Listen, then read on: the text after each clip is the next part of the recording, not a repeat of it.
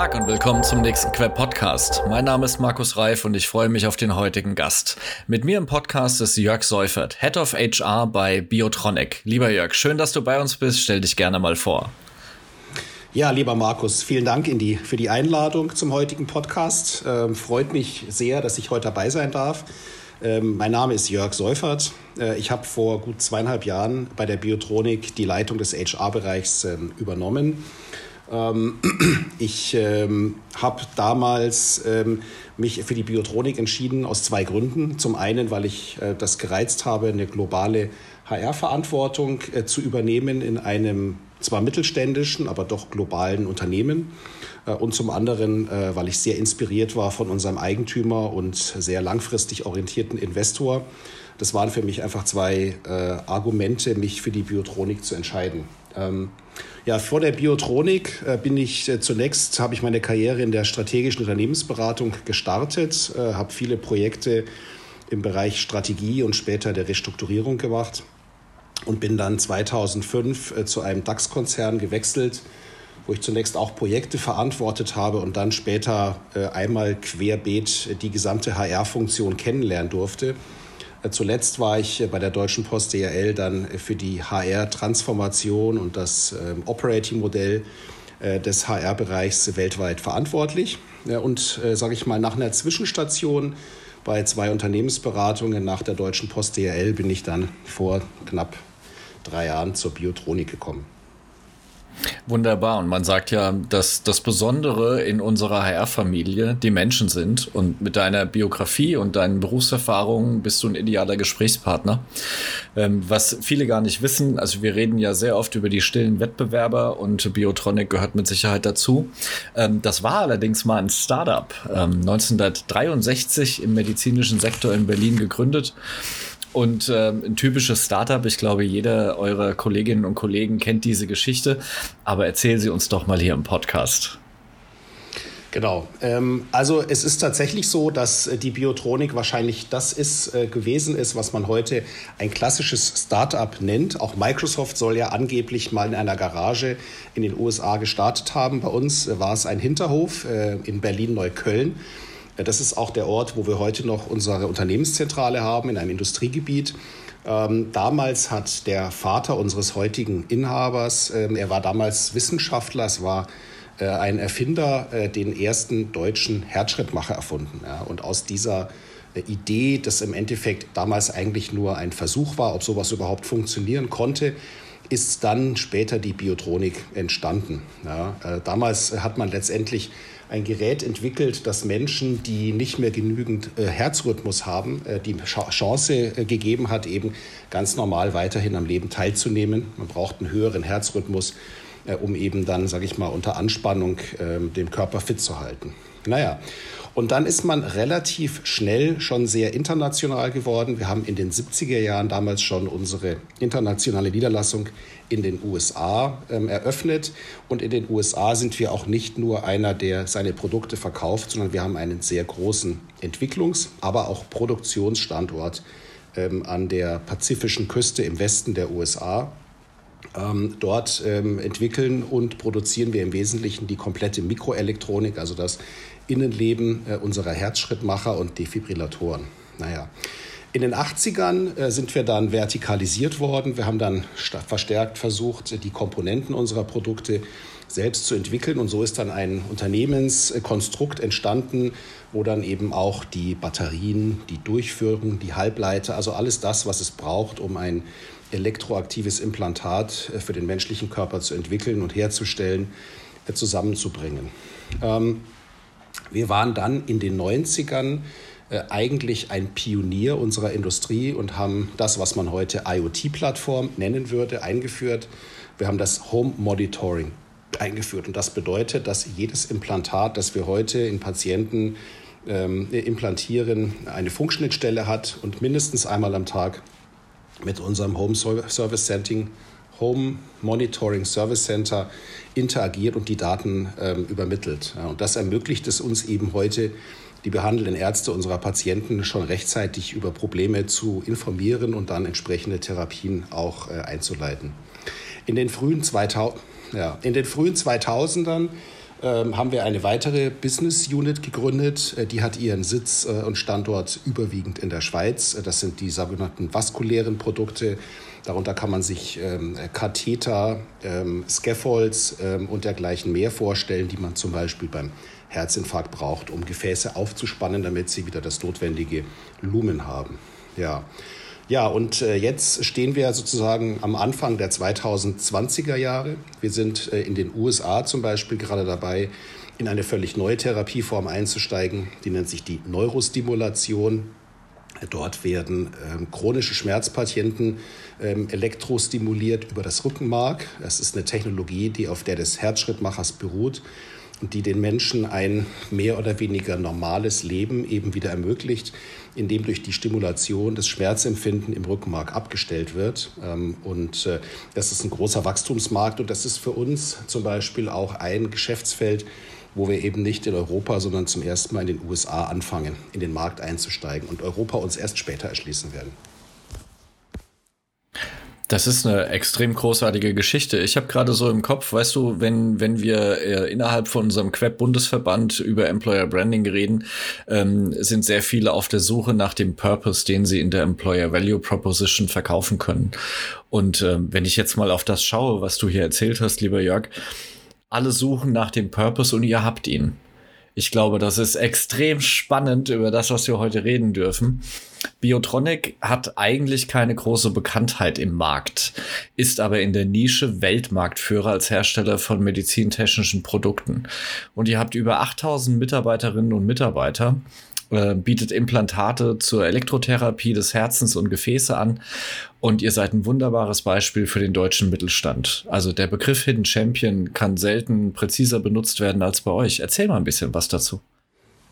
Ja, also wie du richtig sagst, äh, die Firma ist mehr oder weniger im Verborgenen äh, gewachsen und gewachsen. Ähm, letztendlich äh, sind wir in diesen zwei Geschäftsfeldern, die ich gerade eben erwähnt habe, also der ähm, Elektrotherapie am Herzen und dem vaskulären Geschäft, über die letzten Jahre groß geworden. Die Firma glaubt letztendlich an den technologischen Fortschritt. Das heißt, das ganze Arbeiten und Handeln aller Mitarbeiterinnen und Mitarbeiter weltweit ordnen wir alle immer dem Patientenwohl unter. Ja, und so ist es in den letzten Jahren gelungen, äh, in den Produktkategorien, in denen wir tätig sind, immer marktführende Produkte zu entwickeln. Ja. Man wird natürlich auch mit Herzschrittmachern oder mit ähm, Stents von unseren Konkurrenten ähm, ein bekömmliches Leben führen können, aber es ist eben so, die Nachweisbarkeit der Produkte wird ja in klinischen Studien äh, untersucht. Ja, und da gibt es eben Produkte, wie unsere Stents, ähm, die ähm, nachweislich eben die beste Wirksamkeit per Patienten haben. Und all das führt dazu, dass äh, die Mitarbeiterinnen und Mitarbeiter, sag ich mal, wahnsinnig engagiert, a, an der Weiterentwicklung äh, des Produktspektrums arbeiten und b, aber eben sich auch immer weiter und immer weiter äh, neue Märkte erschlossen haben. So. Das ist auch der Weg gewesen, wie wir als Mittelständler über die letzten Jahrzehnte immer weiter gewachsen sind. Wir haben eben zuerst angefangen, unser Produktportfolio zu komplettieren, sind dann in neue Therapiefelder eingestiegen äh, und haben dann versucht, uns alle relevanten Märkte zu erschließen. Ja, neben den wesentlichen Märkten in der Europäischen Union ähm, und den USA sind das eben vor allem dann auch die Märkte in äh, Südostasien. Also Japan ist ein sehr, sehr großer Medizintechnikmarkt. China wächst natürlich und dann gibt es noch viele andere Märkte in der Region, die auch zum Wachstumspotenzial der Firma beitragen. Ja? Und dann darf man eins nicht vergessen, und das zeigt auch so ein bisschen die Internationalität und auch das Engagement äh, dieser Firma. Wir sind zum Beispiel in Brasilien auch der Marktführer in unseren Geschäftsfeldern. Das ist ja auch ein sehr, sehr großes äh, Land und ein sehr großer Markt. Brasilien ist immer ein Markt gewesen, der für die Biotronik von essentieller Bedeutung war.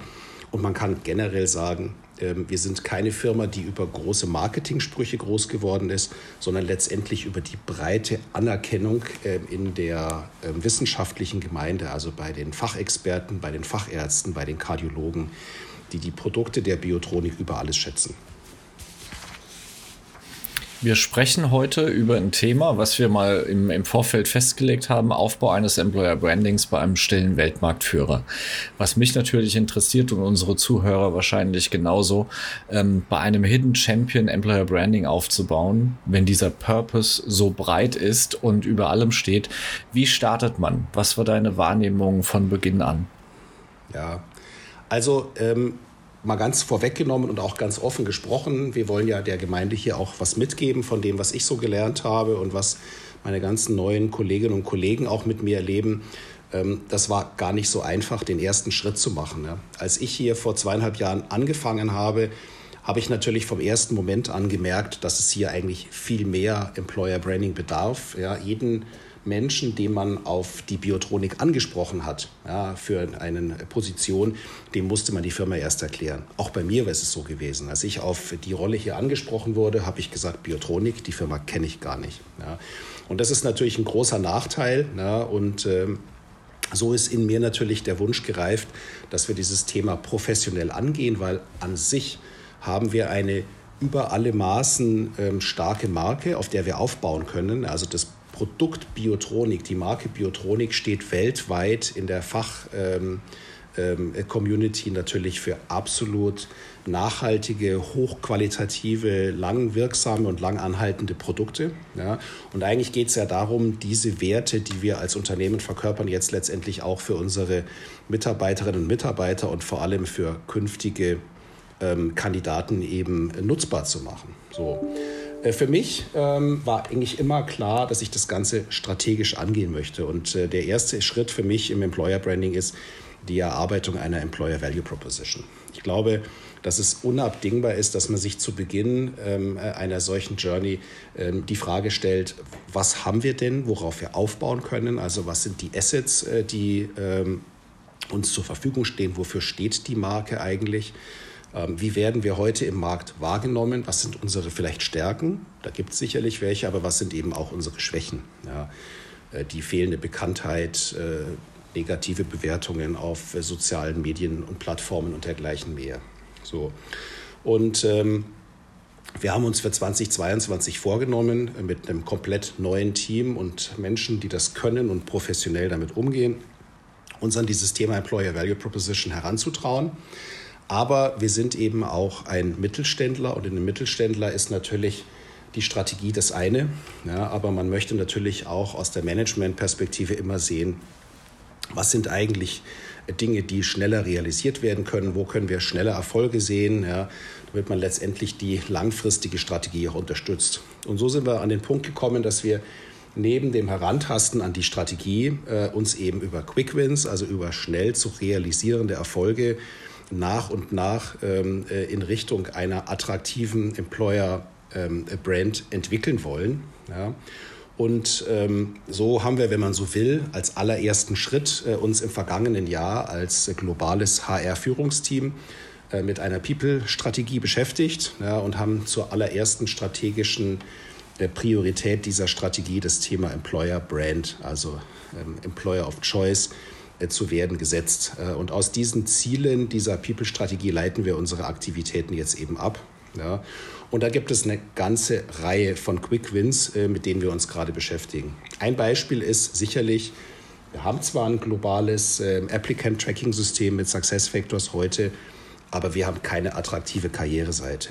Wir sind ein Unternehmen, das sehr dezentral gewachsen ist und viele Dinge sind dann eben in der lokalen Landessprache unterschiedlich aufbereitet aus einer Nutzerperspektive, aus einer Kandidatenperspektive völlig inakzeptabel.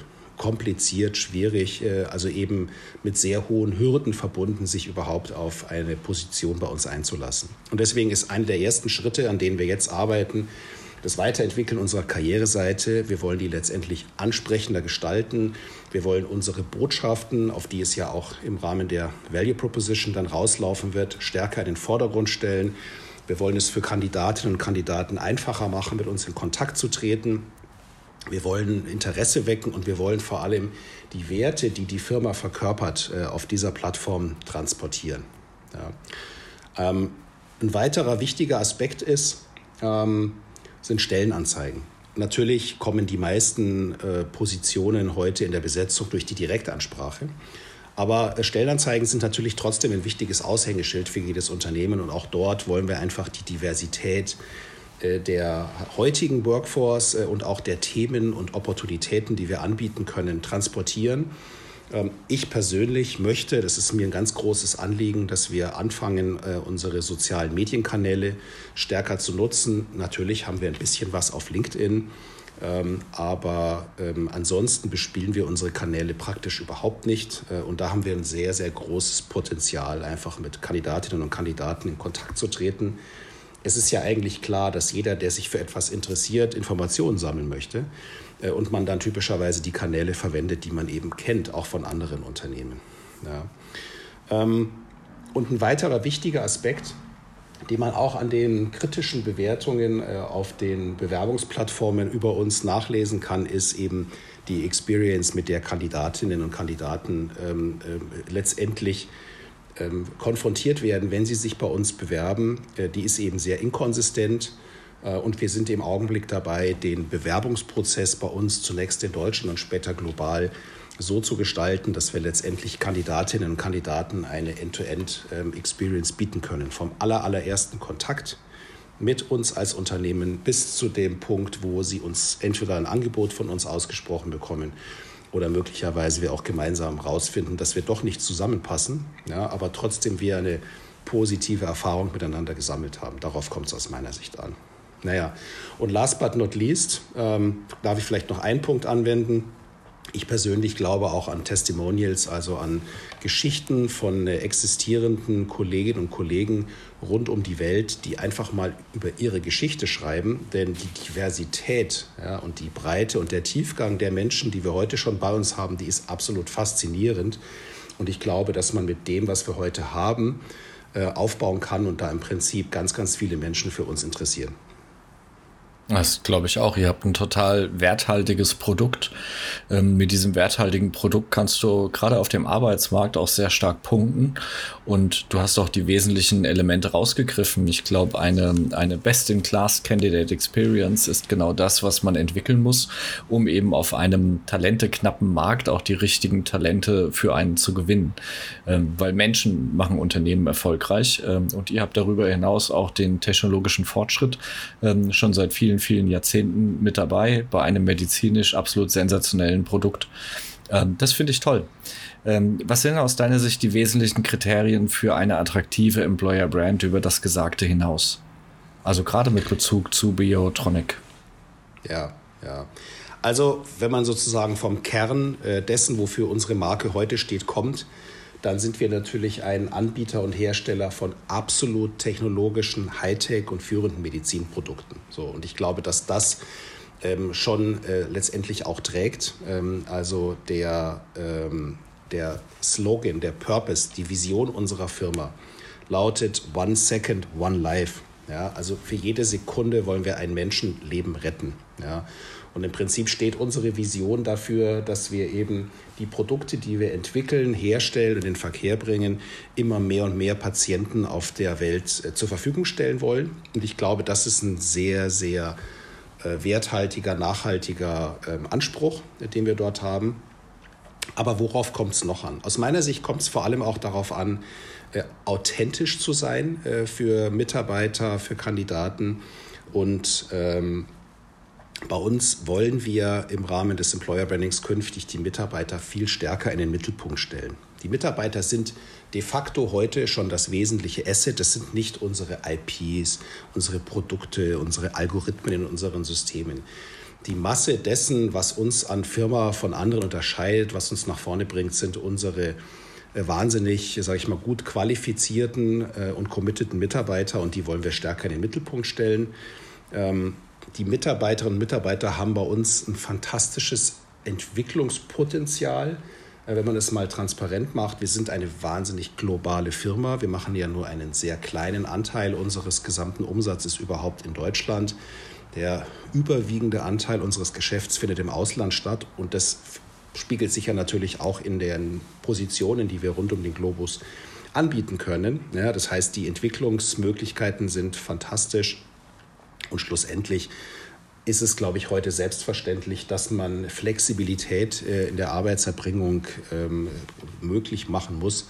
Das haben wir jetzt über die letzten zwei Jahre auch, wenn wir wahrscheinlich historisch ein konservatives Unternehmen sind, so wie viele Mittelständler, unter Beweis gestellt, dass wir die notwendigen Strukturen und Systeme haben, um im Prinzip von jedem Punkt auf diesem Planeten einen Wertbeitrag leisten zu können.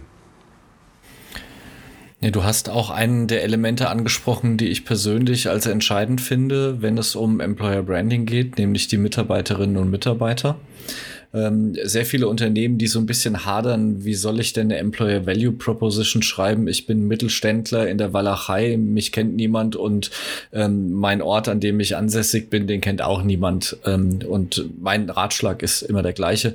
Frag doch einfach mal ähm, 20 zufällig ausgewählte Kolleginnen und Kollegen, warum sie da arbeiten. Und am Ende hat man ein schönes Set an wunderbaren kleinen Geschichten, warum Menschen dort sind. Und das ist schon der, die die, die Inkredenz für eine gute Employer Value Proposition, weil man dort den, den Sinn herauskitzelt. Und eigentlich ist ähm, Biotronic, obwohl jetzt als Hidden Champion auf dem Markt, ein Paradebeispiel dafür, wie man Sinn in der Tätigkeit für einen größeren Zweck, nämlich Gesundheit für Menschen, die vor vielen Jahrzehnten eben an diesen medizinisch-kardiologischen Problemen verstorben wären, heute eine gute Zukunft gibt. Also äh, ich finde das fantastisch. Was macht dich denn stolz mit deiner Employer Brand, so wie sie heute steht? Also ähm, ich finde unsere Vision, die ich gerade eben schon mal angesprochen habe, One Second, One Life, also jede Sekunde ein Menschenleben retten, wahnsinnig inspirierend. Ähm, ich finde es toll, dass wir absolutes Hightech in der Medizintechnik designt und made in Germany haben. Also nicht alle Komponenten kommen aus Deutschland. Äh, aber letztendlich sind wir ein in Deutschland designtes äh, und entwickeltes ähm, Produkt. Wir haben einen sehr inspirierenden und äh, mit viel strategischem Weitblick ausgestatteten Eigentümer. Ähm, und was natürlich aus der Perspektive des Personalers faszinierend ist, wir haben tolle Kollegen auf der ganzen Welt, die sehr, sehr viel Erfahrung, Sachverstand und Expertise mitbringen und dem Unternehmen sehr, sehr loyal verbunden sind. In Summe kann man sagen, wir haben einen tollen Purpose mit unseren Produkten, die letztendlich darauf abzielen, Menschen zu retten, Menschenleben zu retten oder mindestens mal die Leben unserer Patienten signifikant zu verbessern. Toll. Also es macht echt Appetit auf mehr und wir haben ja schon vereinbart, dass wir mit deinem Kollegen Florian Wurzer auch einen äh, weiteren Podcast produzieren werden, um ein bisschen mehr ins Detail zu gehen. Ähm, der dürfen wir hier schon ein bisschen Werbung dafür machen, der kommt aber erst in einigen Wochen. Ähm, Jörg, was willst du unseren Hörern mitgeben? Hast du noch so eine, eine, ein letztes Element, wo du sagst, das ist mir wichtig? Also ich kann ja immer nur für mich persönlich sprechen. Ähm, ich bin auch nach zweieinhalb Jahren noch äh, absolut motiviert, für diese Firma zu arbeiten. Ähm, es wäre natürlich unfair zu sagen, dass bei uns alles immer toll ist. Ja, das ist es mitnichten. Aber ähm, mir macht es eben Spaß, äh, einen Wertbeitrag leisten zu können. Und äh, was mich vor allem motiviert, ist, etwas gestalten und aufbauen zu können. Und das kann man bei einer Firma, die im Prinzip im Wachstum begriffen ist, die global in die Welt raus will, und die mittelständische Strukturen hat, die nicht an den Kapitalmarkt gebunden sind, auf ganz andere Art und Weise umsetzen als in einer Firma, die an Quartalsberichte gebunden ist. Wunderbar. Jörg, vielen Dank für deine Zeit. Hat mir sehr viel Freude bereitet. Das war der Queb Podcast mit Jörg Seufert von Biotronic. Wer mehr über Biotronic erfahren möchte, klickt bitte auf biotronic.com. Auch dort findet man viele Stellenanzeigen, wer heute Appetit bekommen hat, bei einem mittelständischen Unternehmen etwas in die medizinische Gesundheit ähm, der Kundinnen und Kunden auf der ganzen Welt zu investieren. Einen schönen Tag und viel Erfolg bei deiner Arbeit. Vielen Dank.